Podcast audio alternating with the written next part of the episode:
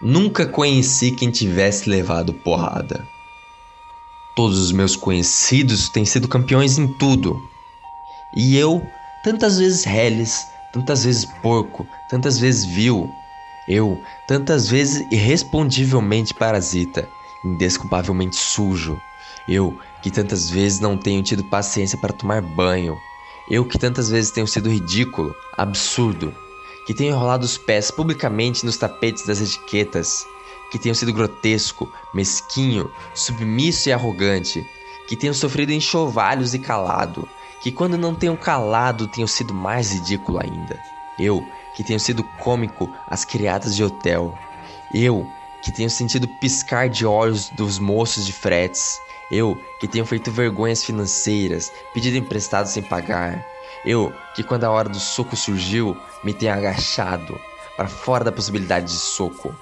Eu, que tenho sofrido angústia das pequenas coisas ridículas. Eu verifico que não tenho par nisso tudo nesse mundo. Toda gente que eu conheço e que fala comigo nunca teve um ato ridículo, nunca sofreu enxovalho, nunca foi senão príncipe, todos eles príncipes da vida. Quem me dera ouvir de alguém uma voz humana que confessasse não um pecado, mas uma infâmia, que contasse não uma violência, mas uma cobardia. Não, são todos ideal. Se os oiço me falam, quem há neste largo mundo que me confessasse que uma vez foi vil, ó príncipe, meus irmãos. Ai, eu estou farto de semideuses. Onde é que é gente nesse mundo? Então só sou eu que, que é vil e errôneo nessa terra? Poderão as mulheres não nos terem amado, podem ter sido traídos, mas ridículos nunca.